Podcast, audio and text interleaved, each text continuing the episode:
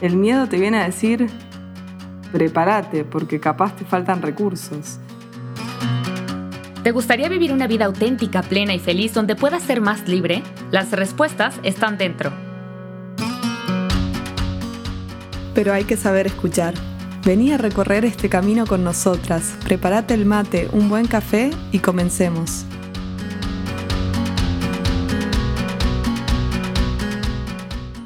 Del temor de ser humillado, líbrame Jesús. Del temor de ser despreciado, líbrame Jesús. Del temor de ser rechazado, calumniado, olvidado, ridiculizado, injuriado, sospechado, líbrame Jesús. Uf, uf, uf. ¿De qué será este episodio? ¿De qué será? Buen día, hola Carla, ¿cómo estás? Loli, muy bien. Yo creo que con este inicio nos dejaste así como congelados a todos, ¿no? ¿Cómo estás tú? Bien, acá, día de lluvia y con ganas de empezar este episodio. Perfecto. El temor, el miedo, qué tema, ¿no? Cuánto nos paraliza, cuánta libertad nos quita muchas veces esta emoción y cómo moldea nuestra vida. ¿Cuántas veces te habrá pasado que decís, acá me mandó el miedo, no, no decidí yo? ¿no? El miedo tomó el liderazgo eh, las riendas. de la decisión, las riendas de mi vida. Y qué fea es la sensación cuando uno dice, acá yo no tuve nada que ver, ¿no? Como no, no tuve voz ni voto. Eh, nos pasa y es muy humano. Por eso agarré estas letanías de la humildad, no sé si las conoces, que son de el cardenal Merry del Val, que son de la humildad, el tema es la humildad. Y la versión que yo suelo rezar dice que es para poder ser libre de mí mismo. A veces somos nosotros los que nos esclavizamos. No, no es nadie, ¿no? sino yo. Exacto, nosotros, y muy en sintonía con nuestra, nuestro proyecto, ¿no? O esta comunidad que ya estamos formando y que te agradecemos a ti, que ya eres parte de ella. Al final, todos estos temores son muy humanos, son, son temores que realmente, eh, o sea, el decirle a Dios, o sea, del temor de ser humillado, al final yo creo que el miedo, porque, a ver, hacer como una pequeña recapitulación, ¿no? En esta segunda temporada quisimos como explicar a profundidad cada emoción básica, que son emociones parte del kit, que son emociones que, todos venimos con ellas y que las necesitamos para algo. El miedo también es útil y el miedo también nos ayuda para ciertas em, cosas que tenemos que hacer en nuestra vida y una de ellas, como dice Loli, nos puede paralizar, o sea, nos puede encaminar hacia ir al camino correcto que Dios quiere incluso para nosotros, pero si no lo sabemos manejar, nos puede paralizar. Y muchas veces la letanía de la humildad, eh, este tema, por ejemplo, de ser humillado o de ser calumniado, a veces no sé, Loli, como que, que pensando, siento que nos detenemos justamente por el miedo de quedar mal. O sea, tenemos tanto miedo de quedar mal y luego viene esta frase, ¿no? Le tienes miedo al éxito. Pues es que a veces sí, ¿no? Se nos da miedo intentar cosas, muchas veces, a veces. Y que no nos salgan. De iniciar, exactamente, porque somos exigentes, porque tenemos muchas heridas, porque tenemos creencias tal vez que nos limitan. Entonces, todo eso, el miedo va tomando el control de nuestra vida y nos puede quedar así como, como grande todos los proyectos que tenemos para hacer. Claro, acá se usa mucho la frase mejor malo conocido que bueno por conocer. ¿no? A veces el miedo es como que nos aísla, nos encierra, porque como vos decís, ¿no? Con tal de no equivocarme, de no arriesgarme, mejor me quedo en el molde, me quedo donde estoy. Y, y Jesús nos llama a la grandeza, a la magnanimidad a, dar lo mejor de nosotros. Y, bueno, venimos hablando en estos episodios las emociones, cómo pueden ser funcionales y nos pueden ayudar. Y, bueno, yo, es necesario el miedo, ¿no? A hacer el ridículo, porque si no, bueno, alguien podría pasar papelones que, que, dejarían una huella en su vida y, que no serían buenos, ¿no? Como, qué sé yo, se me ocurre salir de nuevo por la calle. Y es necesario ese pudor, ese miedo a ser expuesto para vivir en sociedad. ¿no? Entonces, hay un miedo que es sano, que es necesario, que es bueno, que me enmarca, que me guía, pero cuando ya es excesivo, me encierra, me aísla, me, me hace ser menos de lo que soy, ¿no? Me hace apuntar más bajo, me hace buscar menos, quedarme con poco. Y, eh, y, este es el tema que queremos traer hoy. Sí, sí, sí, sí. Sabes que había un expositor que se dedicaba mucho a este tema del miedo desde aquí, de México, de Guadalajara, se llama Francisco González, y él explica en muchos de sus libros cómo el miedo puede ser como un indicador de todos los grandes planes que Dios tiene para ti. O sea, todo aquello que te da miedo, por ejemplo, un proyecto, todo lo que tiene, todo lo que sea bueno, ¿no? A ver, hay que darnos a entender. Todo lo que sea bueno, pero que tú dices, híjole, tal vez estoy soñando demasiado, tal vez sea demasiado grande para mí, ese miedo es un indicador de que tienes que ir por ahí. Por eso también esas frases de, pues hazlo aunque te dé miedo, ¿no? O, tal vez no esté tan segura de esto, pero hazlo aunque te dé miedo. Creo que también nos ayuda a discernir que tal vez esos planes que nos sobrepasan, que son más grandes que nosotros, no vienen de nosotros. Tal vez ese proyecto o eso que, que muchas veces tú has postergado es algo que Dios puso en tu corazón como anhelo para que lo puedas cumplir y te da miedo, humanamente te da miedo porque dices, no la voy a librar, o sea, no lo voy a poder, no tengo ni las capacidades, ni las eh, ni el conocimiento, pero tal vez ese miedo puede ser un indicador de que por ahí es el camino. Y acá vamos un poco a, qué función tiene el miedo. El miedo te viene a decir, prepárate, porque capaz te faltan recursos. Y está bien que uno lo escuche. Eh, pienso, no sé, en este proyecto mismo del podcast, ¿no? Siento que tanto Carla como yo, creo que hablo en nombre de las dos, sentíamos miedo, un poco de miedo antes de empezar y en el momento de armarlo. Pero menos mal, gloria a Dios que tuvimos miedo, que eso nos permitió prepararnos, estructurarlo, ver para quién estaba dirigido, qué condimentos iba a tener cada episodio, qué temporadas, de qué manera íbamos a hacerlo. Yo tuve que comprarme un micrófono, eh, investigar un poco cómo funcionaba todo esto. Y eso fue gracias al miedo. Si yo no siento miedo, voy, me mando y soy una imprudente, ¿no? Y pongo grabar y digo cualquier cosa. Entonces nosotros planeamos cada episodio, nos preparamos. Y esto es lo que viene a hacer el miedo, a decir, te faltan recursos por ahí. Ahora, ¿qué pasa? A veces uno percibe subjetivamente por baja autoestima, por lo que fuera, que no tiene recursos cuando sí los tiene. Y acá es cuando se nos complica. ¿no? Cuando decimos, no, no me animo, porque la verdad que yo no sirvo para esto y volvemos a los pensamientos que alimentan las emociones, ¿no? No sirvo para esto, no me va a salir. Y bueno, eso me va a hacer tener tanto miedo que no lo voy a hacer. Entonces, es algo que hay que ir regulando. Sí, sí, me encanta, porque además pueden ser miedos, uno, que son poco fundados, o sea, tal vez que no son miedos tuyos, Loli, que eso pasa mucho también, son miedos que tal vez no son tuyos. Por ejemplo, algún comentario que hayas escuchado de, tú contaste tu proyecto, ¿no? Sigamos con el tema del podcast. Voy a hacer un podcast, mira, no sé qué. Y además no conozco a mi co-host. Vive en otro, en otro lugar del mundo. Exacto. O sea, personas de nombre, porque al final la conexión con la persona es súper importante y se va a notar a la hora de grabar, que mira que me llegaron a decir, ¿no? Entonces, son miedos que dices, ni lo había pensado y tal vez ya pasó a ser mío. Entonces, esos miedos también creo que esta podría ser una idea que te pudiera ayudar o te pudiera servir. Cuestionar, o sea, una, esto que decía Loli, ver cuál es la función del miedo y otra, cuestionar si ese miedo que tienes es tuyo o alguien te lo ha puesto. Bueno, y es un clásico que cuando uno es miedoso, porque hay gente miedosa, sí. o sea, es verdad, es una emoción que todos tenemos, pero hay gente que es más miedosa que otra y eso lo ves en muy a simple vista, ¿no? Sí. Dentro de una misma situación hay gente que se muere de temor. La cara. Hay gente que va y sin problema, ¿no? La misma situación. Por eso somos todos distintos. Y acá de nuevo entra muy en juego nuestra familia. Porque nos educan la relación con el miedo desde muy chicos. Viste que los bebés, yo sigo con monotemática, pero los bebés van creciendo y es típico que van a relojear a su madre y si su madre pone cara de qué horror lo que estás por hacer, el chico se muere de miedo. Y si la mamá está tranquila y le transmite confianza, el chico va. Y esto es así. Entonces, nuestros padres, salvo que tengan muy, muy trabajada su relación con el miedo, nos van a como empapar un poco de su propia, propio vínculo con esta emoción tan importante. Entonces muchas veces puede pasar que también el miedo no es tuyo en este sentido, que tal vez tu temperamento no es tan temeroso, pero sí te educaron de esa forma, de que el mundo es un lugar peligroso y vas como pidiendo permiso, dando pasitos. Por ahí te sentís identificado con esto.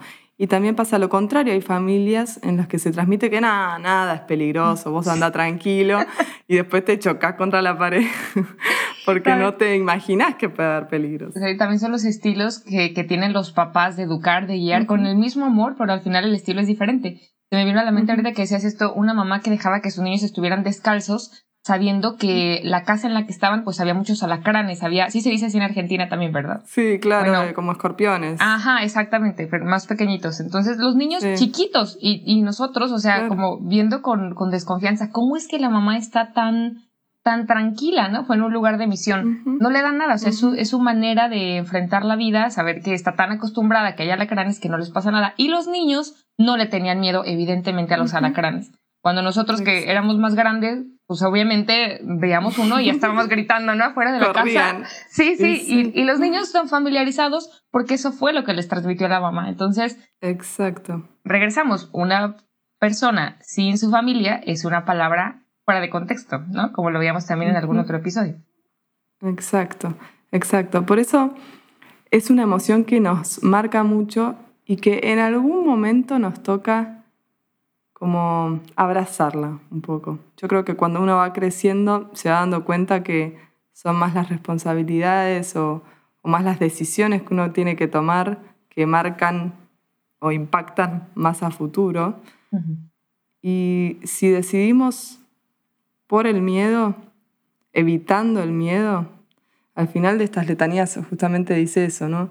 Líbrame de ese temor, Señor, que no deje de hacer el bien que tengo que hacer para evitar esas situaciones, que pueda vivir de cara al Padre, de cara a la misión que me comendaste, con la prudencia del caso y la astucia de los hijos de la luz.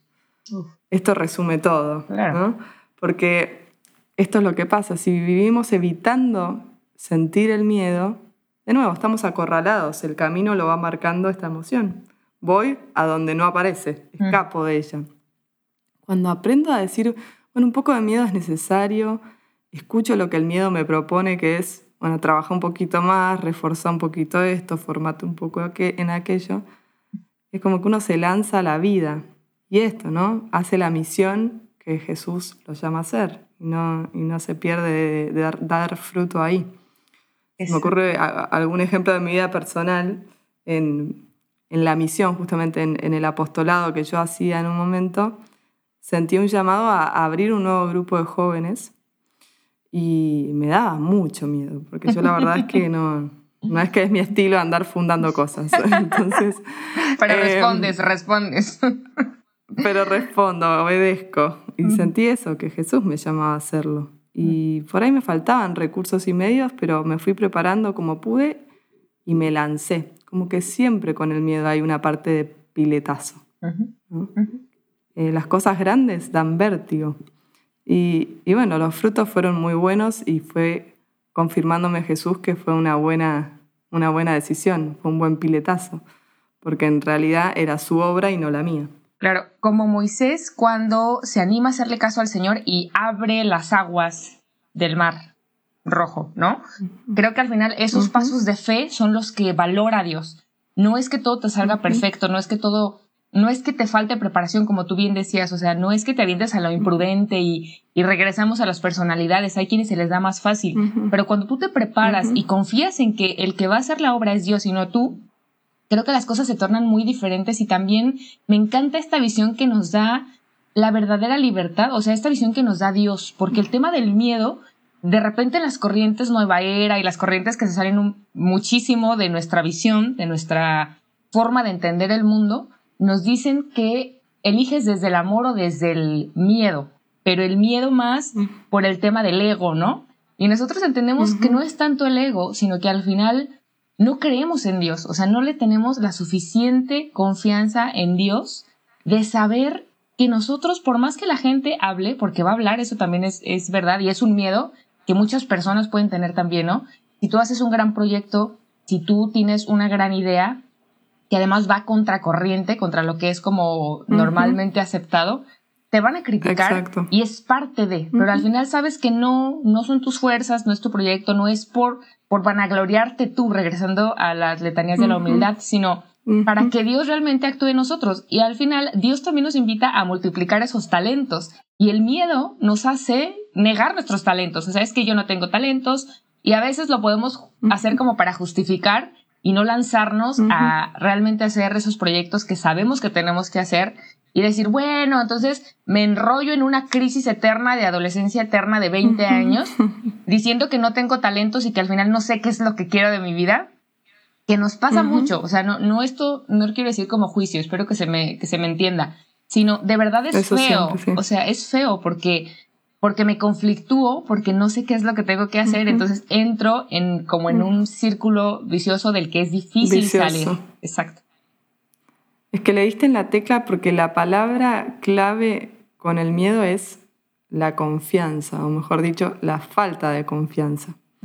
Las personas que, somos miedosas, me incluyo a veces, ¿no? Me pasa.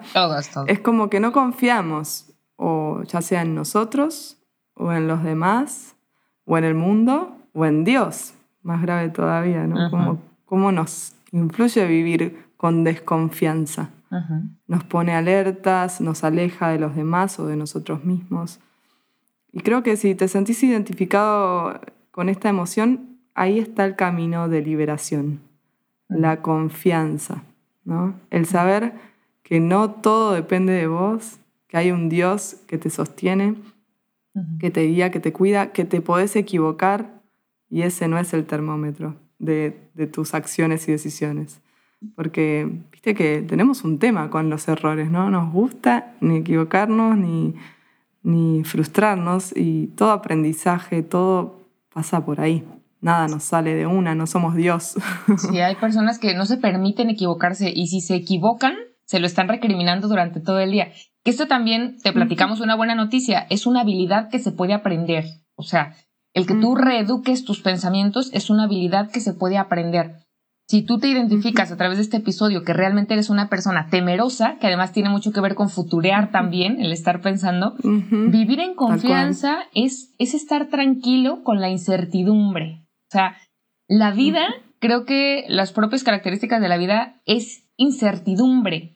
Tuvimos una pandemia Más que no tanto. aceptarla, ¿no? Aceptar que es parte de la vida. Está ahí, sí. Y quieres abrazar el miedo, que es lo que tú decías. Entonces creo que, y ese es el mensaje del Evangelio, o sea, al final ese es el mensaje de no tengan miedo o yo estaré con ustedes todos los días hasta el fin del mundo.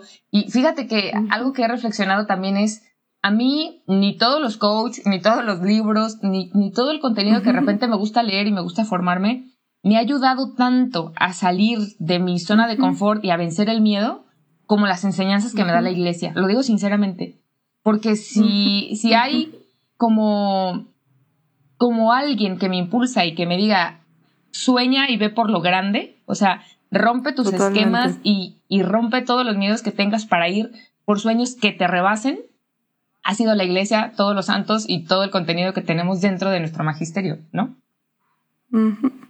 Totalmente. Por eso hoy les traemos este, esta cita que a mí me encanta y, y para las personas temerosas siempre es bueno escucharla porque es una, una palabra justamente de confianza en Dios, que es Mateo 6, 24, 25. Por eso les digo, no se inquieten por su vida pensando qué van a comer, ni por su cuerpo pensando con qué se van a vestir. ¿No vale más la vida que la comida y el cuerpo más que el vestido? Esta parte me encanta. Miren los pájaros del cielo ellos no siembran, ni cosechan, ni acumulan en granos, y sin embargo el Padre que está en el cielo los alimenta. ¿No valen ustedes acaso más que ellos? ¿Quién de ustedes, por mucho que se inquiete, puede añadir un solo instante al tiempo de su vida? ¿Y por qué se inquietan por el vestido? Miren los lirios del campo, cómo van creciendo sin fatigarse ni tejer. No se inquieten entonces diciendo qué comeremos, qué beberemos, o, qué, o con qué nos vestiremos.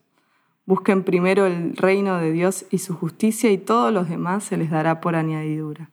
No se inquieten por el día de mañana, el mañana se inquietará por sí mismo. A cada día le basta su aflicción. Amén. Esta palabra de Dios te la vamos, Me Señor. Encanta. Claro, claro. Toca más temas que solo el miedo, pero es esta cosa de la preocupación, ¿no? La preocupación y la falta de confianza en que hay un Dios que, que te sostiene y que provee. Y no importa la hora en la que tú estés escuchando esto, si es recién de mañana, creo que empezar el día con esa visión, soy parte de alguien que busca lo mejor para mí, o sea, que está al pendiente y que se preocupa, así como tú estás preocupado ahorita tal vez, no sé en qué voy a trabajar o no sé qué sigue, no sé si comprometerme ya con la novia, no, sabemos todas las etapas que tienes Que, vivir, las decisiones, pero al final esta confianza de saberte sostenido por alguien que de verdad se está ocupando de ti. O sea, y vemos los pajaritos que a mí me encanta escuchar y aquí Loli sabe que estoy rodeada que, Ay, sí, me encanta. Que ellos viven, viven desde su misión y esa es también como, como la invitación que Dios nos hace a cada uno de nosotros, ¿no? Al tener conciencia de esta, de esta libertad, justamente, es que nos preocupamos y sentimos miedo. Exacto. Entonces... Pero hay que ponerla al servicio, ¿no? Para, para perder ese miedo. Exactamente, exactamente. Y también saliendo de nosotros mismos en ese servicio es como el miedo también se va haciendo chiquito, o sea, no le damos poder. Por eso la tarea que te queremos proponer para hoy es que primero identifiques esos miedos, solo tres. O sea, tal vez tú eres de las personas miedosas como nosotras que ah, nos paralizamos, pero escribe en tu libretita, que esperamos que ya la tengas muy llena de reflexiones, tres cosas que sientas que te están realmente quitando el sueño. O sea, tres cosas bueno, obviamente después de este episodio ya nada te va a quitar el sueño. Pero hasta antes de este episodio, tres cosas que te dan miedo y después una posible respuesta que tú le puedas dar después de esta reflexión, después de escuchar esto, una posible respuesta que tú le das a ese miedo, ¿no? Entonces nos cuentas cómo te fue y nada, esperamos que te ayude como, como a ir aterrizando también y quitarle esa fuerza al miedo que a veces toma la rienda de nuestra vida. Exacto, y la idea es eso, ¿no? Que que el dueño de tu vida sea Dios y en segundo lugar vos. Exacto, ni siquiera tú. Ninguna emoción. Sí, sí, sí, tal cual. Así que esperamos que este episodio te haya despertado muchos deseos de avanzar con proyectos, avanzar con llamados que el Señor te hace sabiendo que Él sostiene todo. Él nos tiene en la palma de su mano. Él, como dice mi terapeuta, te maneja la agenda. Así que hay que, hay que confiar que Él la arma, Él la, él la arma. Así que bueno, un placer es que te hayas sumado y que estés escuchándonos hasta acá. Te invitamos a que nos sigas en redes sociales, como siempre, Más Libre Podcast en Instagram y que nos cuentes qué te pareció este episodio. Nos importa mucho saber tu opinión. Así que gracias. Nos vemos la, próxima. Que estén bien. Bye. Adiós.